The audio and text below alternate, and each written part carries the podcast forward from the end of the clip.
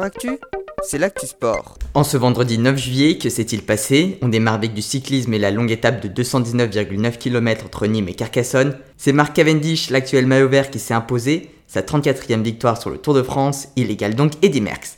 Au niveau du classement général, pas de changement, le maillot jaune est ce soir toujours sur les épaules du Slovène Tadej Pogacar de la team UAE Emirates. Autre fait du jour, une chute à 65 km de l'arrivée a provoqué l'abandon de trois cyclistes, Simon Yates, Lucas Hamilton et Roger Kluge. Toujours le Tour de France, mais celui à la voile désormais, la deuxième étape, celle de Dunkerque, a été remportée par l'équipage belge de la BE Bruxelles. Helvetia Blue reste néanmoins en tête. En basket, match 2 de finale de NBA et nouvelle victoire des Phoenix Suns face à Milwaukee Bucks. Ils mènent donc 2-0. Aussi en basket, la dure soirée pour les équipes de France à Malaga. Les hommes et les femmes jouaient contre l'Espagne en match de préparation pour les Jeux Olympiques, mais elles se sont toutes deux inclinées les hommes 86-77 et les femmes 72-61. Match retour demain soir à Paris.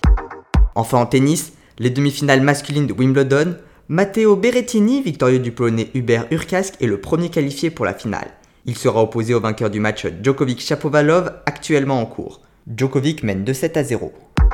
Avant de se quitter, comme chaque soir, la présentation de la prochaine étape du Tour de France. Après deux étapes de plat, les routes du Tour de France retrouveront les pourcentages avec une étape qui s'élancera de Carcassonne et qui ne fera que monter et descendre, bien que les pourcentages resteront modérés, avec deux côtes de troisième catégorie, trois cols de deuxième catégorie dont le col de Saint-Louis placé à seulement 17 km de l'arrivée. Des punchers tenteront donc sûrement de s'échapper, surtout que des bonifications de temps seront distribuées au sommet et qu'après c'est une longue descente pour arriver à Quillan. Pour écouter l'analyse en entier, n'hésitez pas à cliquer sur le lien dans les notes de l'épisode. Voilà pour les actualités du jour, à demain dans Sport Actif.